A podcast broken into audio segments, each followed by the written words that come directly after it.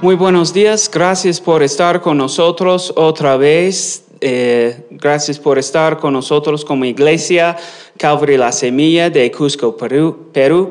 Ah, un abrazo fuerte a todos nuestros miembros de la iglesia. Es uh, bueno estar con ustedes de nuevo y esperamos el día en que podemos reunirnos de nuevo. Pero ahora vamos a continuar nuestro estudio, nuestra serie a través del Evangelio de Marcos.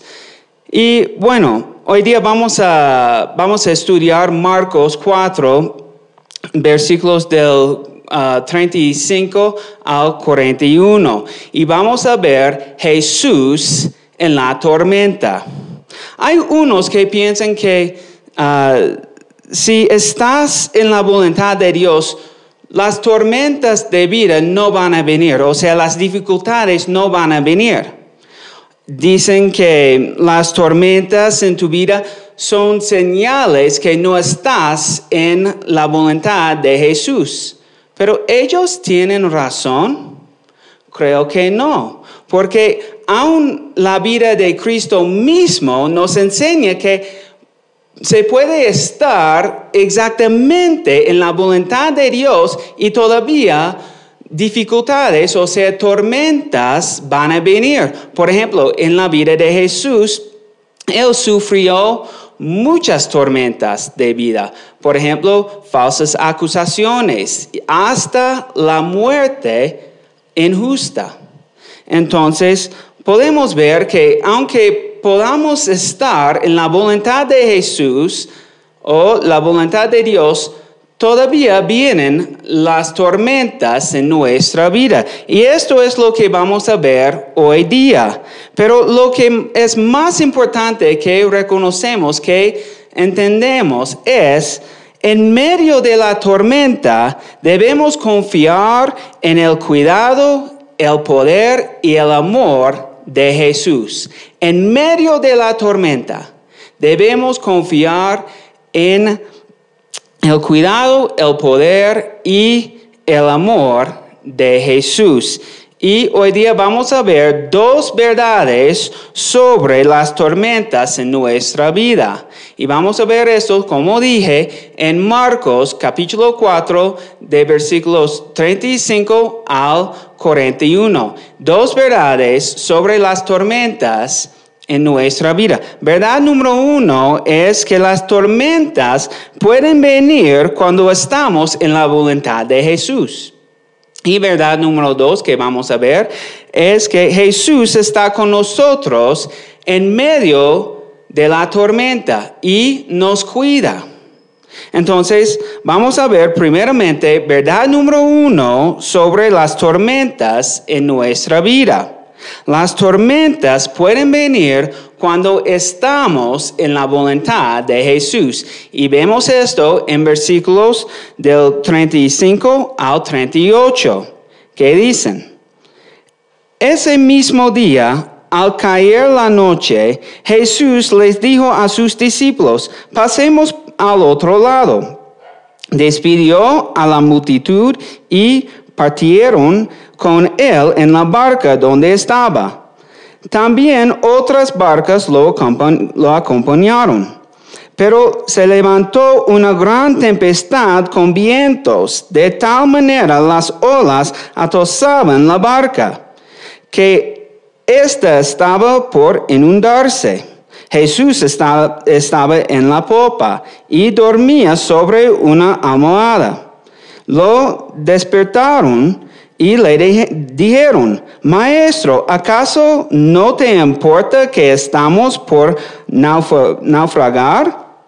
Jesús, para, para poner en contexto, la última semana vemos en la enseñanza de Pastor Darwin que Jesús ya terminó enseñar unas parábolas sobre el reino de Dios y ahora quiere cruzar el mar de Galileo.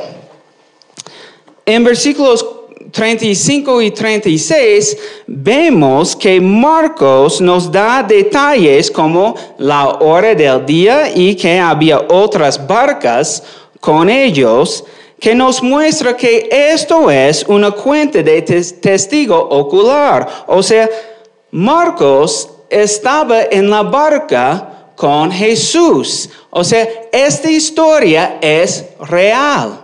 Este milagro que vamos a ver es real. Y fue Jesús que dijo que iban a pasar por otro lado a los discípulos. Y ellos, los discípulos, estaban con él en esto. O sea, los discípulos estaban exactamente en la voluntad de Jesús. Como dije, hay muchos que dicen que si estamos en la voluntad de Jesús, las tormentas de virus, las dificultades, no van a venir. Pero esto no es cierto. Vemos esto ahora en esta historia y también vemos esto en cuando Pablo dice en 2 Timoteo 3:12, Pablo dice, también todos los que quieren vivir piadosamente en Cristo Jesús parecerán persecución. También Jesús mismo en Juan 16, 33 dice, estas cosas les he hablado para que en mí tengan paz. En el mundo tendrán aflicción, pero confíen, yo he vencido el mundo. Entonces, Pablo y Jesús no tenían duda que las tormentas van a venir en nuestra vida. ¿Por qué? Porque vivimos en un mundo caído. Y ya que vivimos en un mundo caído, va a tener tormentas en nuestra vida. Y lo que es más es que como cristianos, como discípulos de Cristo, probablemente vamos a enfrentar aún más tormentas. ¿Por qué? Porque estamos ah, en el opuesto lado, en el lado opuesto o en lo contrario de la cultura y de los estamos en contra de los sistemas pecaminosos. Satanás no quiere que sigamos a Cristo. Entonces, Él va a enfrentarnos con tentaciones, batallas, tormentas. Pero Cristo siempre está con nosotros, pero estar en la voluntad de Jesús no significa que las tormentas no van a venir. De verdad, las tormentas van a venir a nuestra vida. Y esto es lo que pasa en versículo 37. Dice, se levantó una gran tempestad con vientos, y de tal manera las olas azotaban la barca que está, estaba por inundarse. Los discípulos están en la barca con Jesús, están perfectamente en la voluntad de Jesús, pero la tormenta vino. De hecho, el mar de Galileo fue, de Galileo fue ah, muy conocido y también todavía es muy conocido de tener ah, tormentas así. Y en la tarde, cuando ellos estaban pasando al otro lado, las tormentas, las tormentas son más, ah, más difíciles, más peligrosos. Y eso es lo que está pasando en la vida de los discípulos. Ellos están, de su perspectiva, su vida está en peligro. ¿Y qué está haciendo Jesús? Jesús está durmiendo. O sea, para ellos su única esperanza está durmiendo. Esto nos enseña dos cosas sobre Jesús. Uno es que Jesús es ser humano. 100% ser humano. Tenía que dormir. Y también nos enseña que en medio de la tormenta o en medio de la adversidad, Jesús tiene toda confianza en Dios. Pero por otro lado, los discípulos están en un pánico y dicen a Jesús, Maestro, ¿acaso no te importa que estamos por naufragar? Otra vez, una tormenta grande ha venido a los discípulos cuando ellos están con Jesús en su voluntad. Y ellos claman a Jesús por ayuda y le claman honestamente. Son honestos en su clamor a Jesús.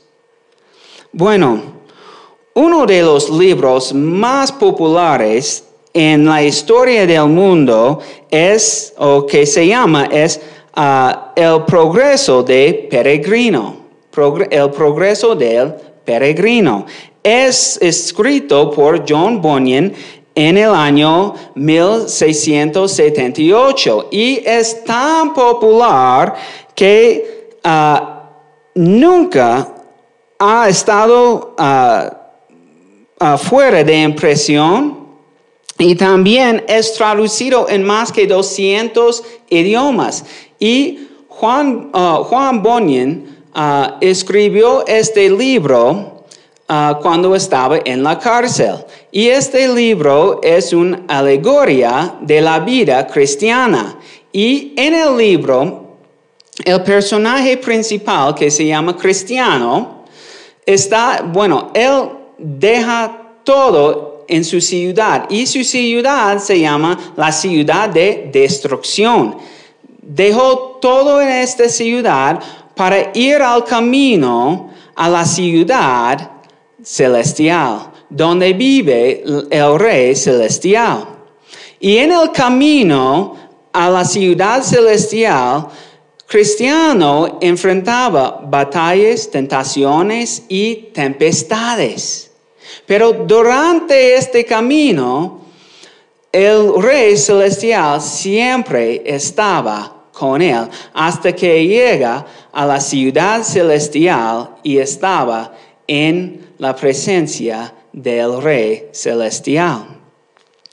Bueno, como cristiano y como los discípulos, aunque podamos estar en la voluntad de Jesús, las tormentas van a venir en nuestra vida.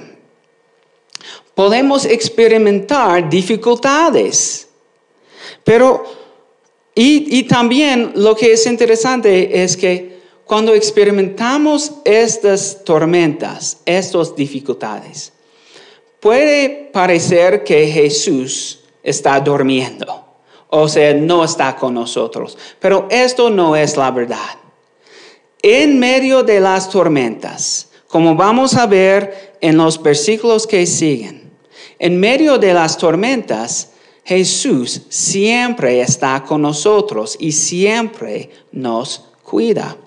Y esto es la segunda verdad que vemos sobre las tempestades de nuestra vida. Jesús está con nosotros en la tormenta y nos cuida. Y vemos esto en versículos 39 al 41. Dice la palabra. Jesús se levantó y reprendió al viento y dijo a las aguas, silencio, a callar. Y el viento se calmó y todo quedó en completa calma. A sus discípulos les dijo, ¿por qué tienen tanto miedo? ¿Y cómo, cómo es que no tienen fe? Ellos estaban muy asustados. Se decían unos a otros, ¿quién es este? Que hasta el viento y las aguas lo obedecen. Cuando los discípulos claman a Jesús, Jesús respondió en amor y calmó la tormenta. Él estaba con ellos en medio de la tormenta. No impidió que la tormenta llegara, sino estaba con ellos durante la tormenta. Y esto es lo que pasa con nosotros también. Dios permita que, permite que las tormentas, o sea, las dificultades, vienen a nuestra vida. Pero lo bonito ser discípulo de Jesús es que no estamos en la tormenta solo. Jesús está con nosotros en la tormenta y nos cuida debido a su amor por, nosotros. También este pasaje es muy teológico, porque en los primeros versículos hemos visto que Jesús es 100% ser humano, en que él tenía que dormir. Pero en versículo 39 vemos que Jesús también es Dios encarnado. Consideremos Salmo 107 del 23 al 31. Dice, los marinos que conocen el mar con sus naves comercian en muchos lugares. Allí, en lo profundo del mar, han visto maravillosas obras del Señor. Él habló y se desató un viento tempestuoso y gigantescas olas se encresparon. Se levantaban hacia el cielo o se hundían en el mar. Y ellos se desanimaban y temblaban de miedo. Inseguros daban traspiés como ebrios. De nada les servía toda su pericia, pero en su angustia clamaron al Señor y Él los libró de su aflicción, convirtió la tempestad en bonanza y apag, ah, apaciguó, apaciguó las amenazantes olas. Ante esa calma, sonrieron felices, porque Él los lleva a puerto seguro alabemos la misericordia del Señor y sus grandes hechos en favor de los mortales. Este salmo se refiere al Dios mismo, que calmó la tempestad. Pero, ¿qué pasa? ¿Qué pasa en Marcos? Fue Jesús que calmó la tempestad. Esto es increíble. O sea, el Salmo, en el Salmo 107, ah, vemos que es Dios que calmó la tempestad. Pero en Marcos, Jesús es el que calmó la tempestad. ¿Qué significa eso? Que Jesús es Dios. Esto es una referencia tan clara sobre que Jesús es Dios. Entonces, vemos en este pasaje que Dios es 100%, 100% ser humano y también es 100% Dios. Bueno, en, ah, en versículo 40 dice, a sus discípulos les dijo, ¿por qué tienen tanto miedo? ¿Cómo es que no tienen fe? Sin embargo, había un problema con los discípulos. En su pánico no tenían fe, no, tenían confianza en el amor y bondad de Jesús. Otra vez, ellos no tenían que tener miedo ya que Jesús estaba con ellos. O sea, lo que es bonito es que Jesús está con nosotros en las tormentas, en las tempestades de nuestra vida. Nunca, nunca va a dejarnos solo. Siempre está con nosotros. Bueno, es fácil juzgar a los discípulos en ese momento porque podemos pensar en que en los cuatro en los cuatro ah, capítulos anteriores hemos visto y los discípulos han experimentado unos milagros de Jesús que ah, sanó ah, sanó a los enfermos, perdonó pecados, enseñaba sobre el reino de Dios y más. Entonces, y ahora ellos están en la barca con Jesús mismo. Entonces es fácil juzgarlos en pensar que por ah, claramente Jesús va a rescatarlos de esta tempestad. Pero ¿sabes qué? Hacemos lo mismo en nuestra vida. Y hemos visto toda la historia de la Biblia, que Jesús no solo ha hecho estas cosas que he mencionado, sino también vemos el, el, fin de la historia, que Jesús es el Salvador que resucitó para vencer la muerte. Pero podemos estar como los discípulos también, en que podemos olvidar que Jesús está con nosotros en la tempestad, en las tormentas de la vida. Bueno, ah, Jesús nunca nos deja, siempre está con nosotros. Y también podemos ver que después de ver este milagro, ¿cómo, cómo reaccionaron a los discípulos? Ellos dijeron, dice la palabra en versículo 40, ellos estaban muy asustados y se decían unos a otros, ¿quién es este que hasta el viento y las aguas lo obedecen? Bueno, en ese momento ellos están viendo que Jesús no solo es un buen maestro, Jesús no solo es un profeta, sino Jesús es Dios mismo. Ellos están en la presencia de Dios y es el mismo con nosotros. Dios mismo, Jesús, está con nosotros en medio de la tormenta. No sé si ustedes recuerdan la historia de Daniel en el Antiguo Testamento, cuando Daniel y sus dos amigos fueron arrojados en el horno de fuego. Esto pasó en Daniel capítulo 3. Y la historia es que Daniel y sus dos amigos no adoraban la estatua del oro del rey.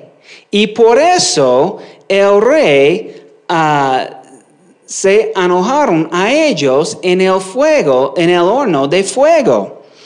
Y ah, dice que en su ira el rey mandó a los soldados a calentar el horno siete veces más de lo acostumbrado. ¡Wow! Siete veces más de normal. Y arrojaron a Daniel y sus dos amigos en el horno de fuego. Y en Daniel 3, del 22 al 25, dice, la orden del rey fue tan apremiante y el horno estaba tan candente que las llamas mataron a quienes arrojaron a Sadrach, Misach y Abednego, o sea, Daniel y sus dos amigos. Mientras los tres jóvenes caen atados dentro de candente horno de fuego. El rey Nabucodonosor se espantó y rápidamente se levantó y dijo a los de su consejo, ¿acaso no eran tres jóvenes que arrojaron atados al fuego? Ellos le respondieron, así es en verdad, su majestad.